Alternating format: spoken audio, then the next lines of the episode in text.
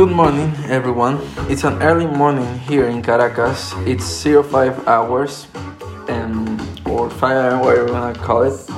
Um, and for today's episode, I'm gonna give a, a little ex- kind of explanation or my opinion on what's um, a topic that has been very trending the last um, what three days since Sunday. Um, yeah, it's about Afghanistan, right? The cri- the crisis this country is going through um, right now is deeply concerning, especially for me that I've been monitoring monitoring this situation since um since the beginning of the withdrawal of the U.S.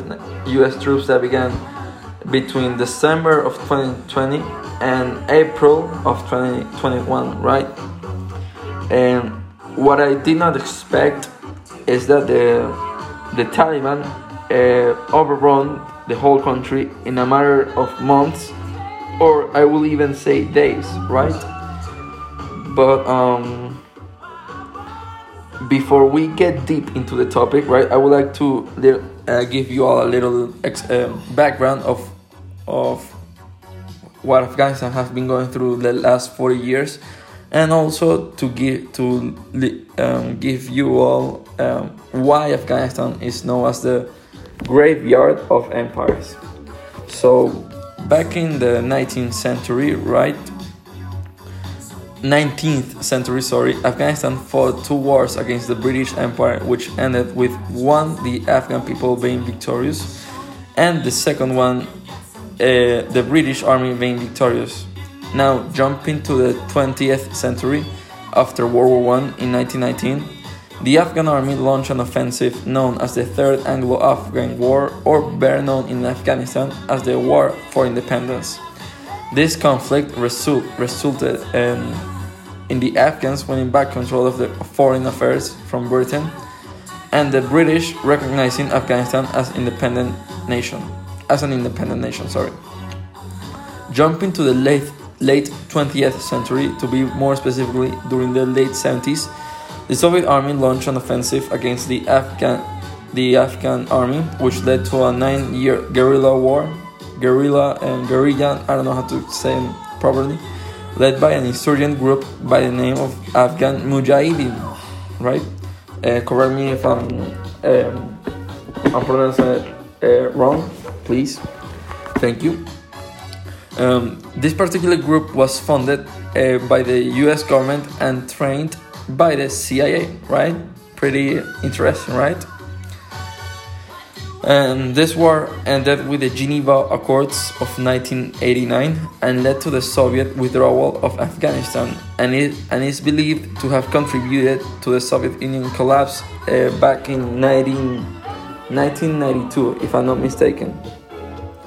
Um, now that uh, we know why Afghanistan is called the graveyard of empires, or and what's been going on and since 1999, let's talk who are the Taliban, right, and where they come from. Let me know. Uh, um, I, I want to let you all know that since this um, pact was signed, um, the Afghan uh, Afghanistan has been on a civil war, right? That has been has raged from I think 1991 if I'm not mistaken, and from well to 2021, and it doesn't seem to end. I'm pretty surprised that the Afghan people have endured all this all this long. Even with the U.S. intervention, the it hasn't ended. Right? It's pretty pretty sad, right? But um, yeah. Let, um, now we're gonna see who are the Taliban. But let me let me search for a song to um, put on play next, cause we have funky vibes for today, right? And even though it should be very serious, well, um, you know, I just want the music to be on the back, nothing else. Okay, so um, the Taliban is an insurgent group, right, born in 1994 from the Mujahideen and, and its main quest was to liberate or is to liberate Afghanistan from its present corrupt leadership of warlords and establish a pure Islamic society. From 1996 to 2001, the Taliban held, held power over roughly three quarters of Afghanistan and enforced a strict interpretation of the Sharia law or divine law. Um, well, I just wanted to point out that if this group was this group was born from the Mujahideen, um, the Taliban are trained. Um, it's a trained insurgent group or militia, whatever you want to call it. Um, and these people, they ain't playing games. They know how to fight a bigger government or a foreign country. You know um, to uh, and if you want to know about the Sharia law, we're gonna get later to that um, because it's really um, interesting the Sharia law. So getting back to the track after the 9/11. Oh, but by the way, um, for some if someone wants to know the song or whatever, um, we're playing in the back. Um, Get Down on It by the Kool and the Gang, right? Uh, pretty funky song, as I said. We're on funky vibes for today. And yeah, DJ, dale bate. So, uh, okay, getting back again on track, sorry for the sidetracking. Uh, after the 9 11 attacks in 2001, President George W. Bush ordered a hunt for the responsible of attack, whose name was Osama bin Laden. The thing with this fellow one it was that he was protected by the Taliban regime in Afghanistan. So, in order to Osama hold accountable of the terrorist act he made, the US government authorized on October of the same year an invasion against the Taliban government, which led to its collapse in December of 2001. I need to mention that the person that the US was looking for wasn't in Afghanistan but in Pakistan and was found nine years later and was killed during a US Navy SEAL team raid. After the collapse of the Taliban regime, um, this event led to the formation of the Afghan interim government, the start of the Taliban insurgency, and finally, the US led coalition failure, que quede claro, failure to quell Taliban insurgency until 2021. Now, let's get to the main topic. The decision to of the withdrawal of the United of the U.S. troops started when former President Donald Trump signed a peace treaty with the Taliban back in February of 2020 in Doha, Qatar. Correct me if I'm wrong, please. Uh, if someone wants to research, uh, you can DM me or text me if I'm wrong. Which said, according to this peace treaty, um, by May 1st of 2021, all US troops will have been withdrawn from Afghanistan if if the Taliban kept its commitments, right? Of course, the Biden administration uh, inherited this agreement, right? And and like change a little bit of the plans, right? Uh, the Biden administration sent a statement saying um, all US troops will have completed total withdrawal before September 11. Um, I, ¿Cómo se dice eso? A ver, how can I, how can I say it? Um, extending the date, the deadline, sorry, uh, put by former President Donald Trump. And during a press conference on July of 2021, after seeing that the Taliban were advancing very quickly from east to west, um, President Biden said um, during this press conference, uh, "There's nothing. There's nothing to worry, right? The Taliban people. The, sorry, better. Oh, sorry, sorry. The the Afghan army is very is properly trained, right? Uh, they have the proper equipment to fight, and they have over 350,000 soldiers, uh, much bigger numbers than the Taliban. This is what President Biden said during uh, July 2021 press conference, right? Uh, of course, things changed uh, last week. Well, to be precise, last Sunday. Well, no, last week because okay, the Taliban last week cap- uh, captured most of the country, right?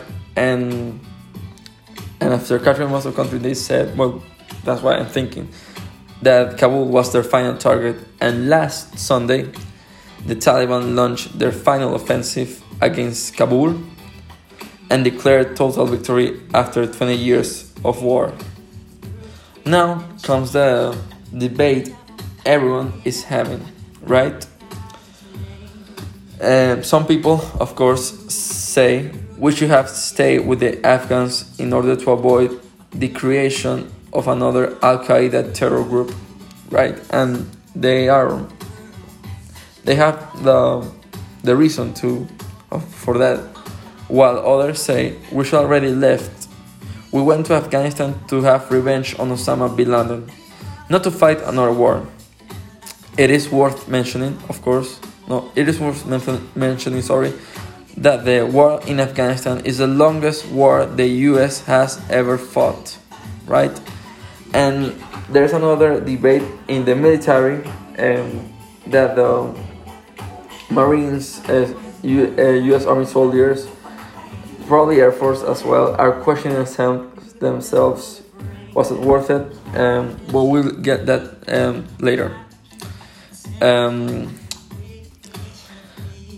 my opinion on what um, on what's happened and my opinion um, about if the U.S. Army should uh, should should should stay or should they pull out.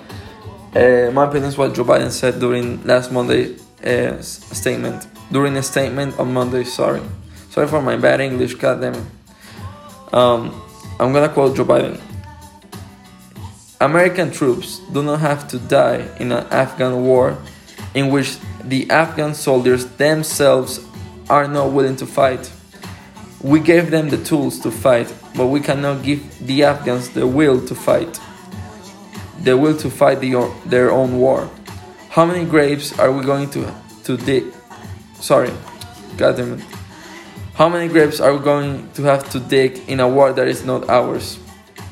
Um, after 20 years, um, the US did nothing but to spend over a trillion of dollars in military equipment that included rifles, rocket launchers, helicopters, and much more that ended in total waste. Um, well, gotta say, according to a number that I read on Tuesday, is that the Taliban has more uh, Black Hawk helicopters. Uh, a Black Hawk helicopter, if you don't know, is a type of military helicopter uh, used as transport and um, gunship but of course it runs with the latest technology and right because it's a well US Air Force or Army or Marine property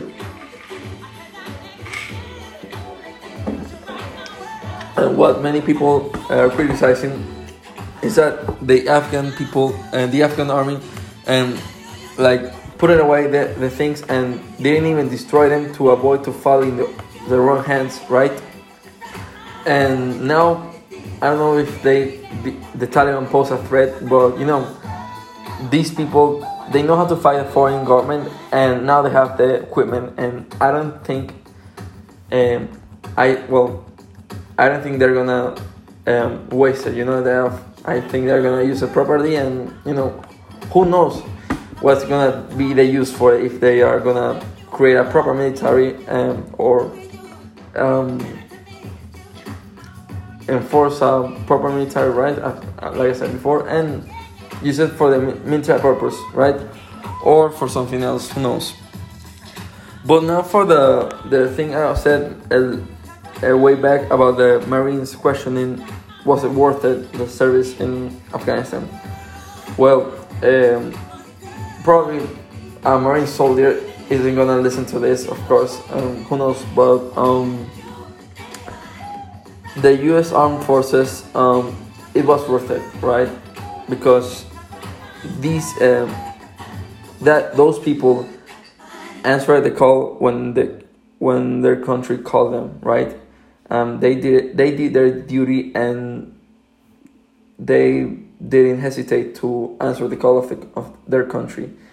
And again they did their duty and they did it amazing even though um, some people died some people were wounded right? But that's war. War is hell.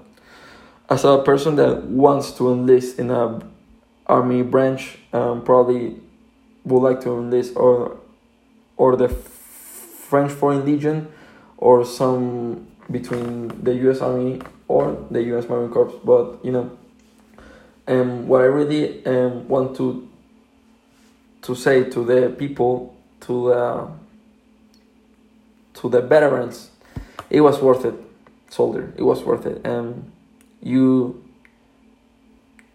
you have my biggest respect because even even though it wasn't a war of yours, right? You went for it and stayed. I don't know how many years, four years, five years of tour, maybe ten years, probably, and I don't know if you complain or not, but you stayed there with uh, fighting uh, a war that not that wasn't yours, right? That's what I'm trying to say.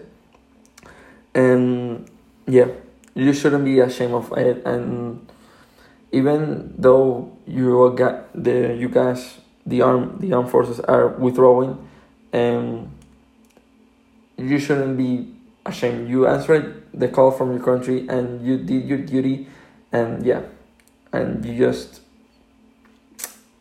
well thank you. You know i just gotta say thank you.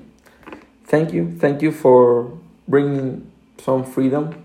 Let's not say completely freedom because well that they didn't at all but you made at least in my opinion um, kind of guaranteed some freedom to afghan women children or boys even and yeah, that's what I, I want to say about the the questioning of the soldiers wasn't if it was worth it their intervention in Afghanistan, right? Uh, but before we continue, before we continue, I want to play a little song. Um, what can I play next? Um, oh yeah, this one, The Police, the British band. Really love this band, right? Um, uh-huh. We have in the back, and before we continue, don't stand so close to me. Uh, not, mo- not, not, not much known song of the police, but it's a banger. It's a classic. Um, but yeah, um, let's continue to um, to our thing. Sorry.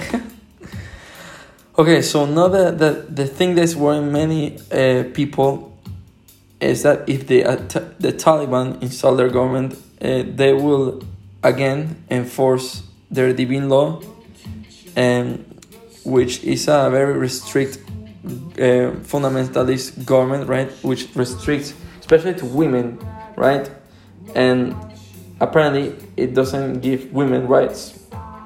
But according to a, a Taliban spokesman on a press conference uh, by the BBC on on Wednesday, they said we are going to guarantee women in our government. We're going to include government uh, women in our government. Are we? And there is no worry because we are not gonna um, take take away women's freedom. We're gonna, of course, if no, sorry, sorry. They said we're gonna not take away women's freedom if they um, respect the Sharia law.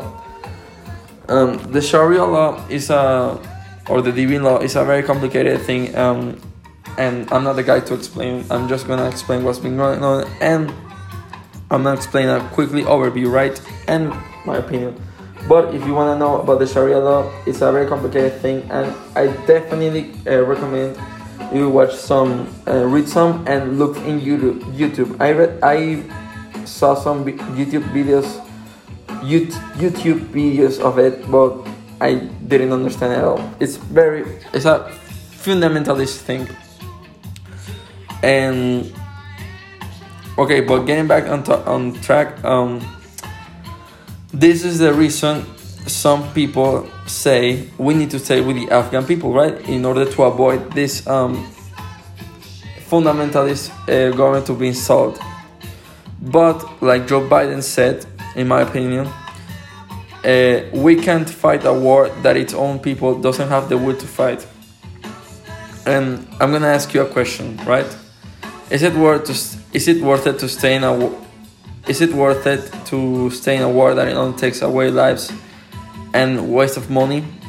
Um, no, even though, well, to the military it was worth it.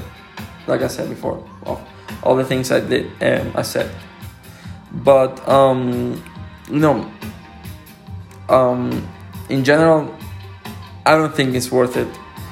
Um, if in fact, uh, same happened in Vietnam, right? In Vietnam, the U.S. Um, army lost around 58, uh, 50,000 uh, soldiers, and they intervened from the from 1964 till the fall of Saigon in 1965. And what happened when the U.S. forces pulled out from Saigon? Um, total collapse of the Vietnamese government, the South Vietnamese government, and led to the communist takeover of the country. Like a famous quote says, those who don't learn from history are doomed to repeat it. And I think the same happened to the U- to, to the US. But what we are seeing in Afghanistan, right? What we are seeing in Afghanistan is nothing new, right? Why I'm saying this is nothing new. Um, hold on, hold on, let me play another song. Ah, que poner, poner. Esta. Eric Clapton. Um, what we're seeing again, what we're seeing in Afghanistan again could have happened five years ago or even ten years later, but it, will, it would have happened as soon as U.S. forces began withdrawing their troops from Afghanistan. In fact, I'm gonna quote um, um, two people. Uh, the NATO chief blames a failure of Afghan leadership for the nation's military collapse, and General Mark Milley, uh, the U.S. chief of staff, um, on today's press conference of the Pentagon, he said that intelligence had told the U.S. High Command that there was an impending threat, but um, the again the U.S. High Command trusted the Afghan government and military because they had the training, equipment, all not the stuff to fight the Taliban. Of course, they didn't do shit about it, right? But um, yeah, to start finish uh, to like start finishing, uh, I just wanna wish right that this new Islamic Emirate of Afghanistan respects every citizen's right and forgets about enforcing a fundamentalist regime ba- based on a religious book. Um, and of course, I would like to see some Western ideals in this new emirate, even though much of the Middle East doesn't like the Western idea- ideals because, well, it's no lie, even though I'm a right wing person, I gotta say that and most of the problems in the Middle East are because some Western ideas that they, they were they were not enforced in the proper way. That's what I want to say. But yeah, I would like to see some Western ideas um, on the on Afghanistan, and probably women on on top government positions, um, some and things like that. You know and about the fundamentalist regime um, boy um, fundamentalism you can see it well just if you know history you know that uh, back on the crusades um, the pope the catholic church enforced a fundamentalist regime um, on all the european kingdoms and the pope sent sent the germany France, and other countries to fight the Crusades, and it ended the same thing nothing, right? Waste of money. And that was because of fundamentalism, and and it was a very restricted thing. You couldn't do many things that um, on the 20th century century you can do now.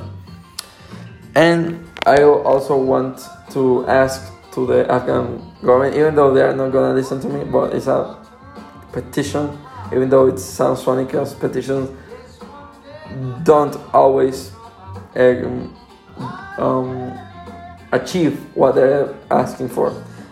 Uh, I would like to, well, first of all, um, that you guys um, unite the whole country. That's very important. You need to unite the whole country because probably there right now, the, well, right now actually, there is a, a free uh, rebel group uh, a rebel group of freedom fighting for restoring the Afghan government in the north of the country. And probably there's gonna be an, more bloodshed coming, right? but in my opinion, that's one of the main things the Taliban should um, start doing when they complete the trans- transition of power, right? Second, um, I would like to um, see that you guys ask for, um, I don't know, an investment from foreign countries, maybe, if you, of course, stay on the limits you guys have, right? Uh, wait, wait, wait, let me play a song. God damn it, where is it? Ah, ¿dónde está esta canción, coño? Eh, oh, there is. Um, again, uh, start um, pushing the economy to flow again, right? Um, cash flowing, making investments, uh, exporting what you guys can produce. I heard that you were, uh, you guys did opium back in the day, back in the 90s and you know you have a countryside. Uh, much of the countryside is a countryside uh, countryside, so you know you can export some goods even though you are landlocked. Even though Afghanistan is a landlocked country, but still, that doesn't uh, stop, in my opinion, that shouldn't stop the uh, the government, the Afghan, the new Afghan government to um, make the economy grow, right? Uh, and um, the, fi- the the final thing I would like to ask, um, like I said, respect everyone, every citizen's right. You know, according to the international human rights of the or what we call the the le droit of the suite of du le citoyen. It's the the of the French Revolution, right?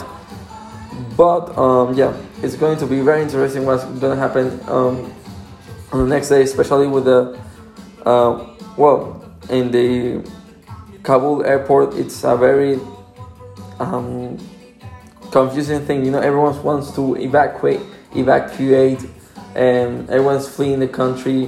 Uh, well, there's a popular photo going through that went viral uh, yesterday.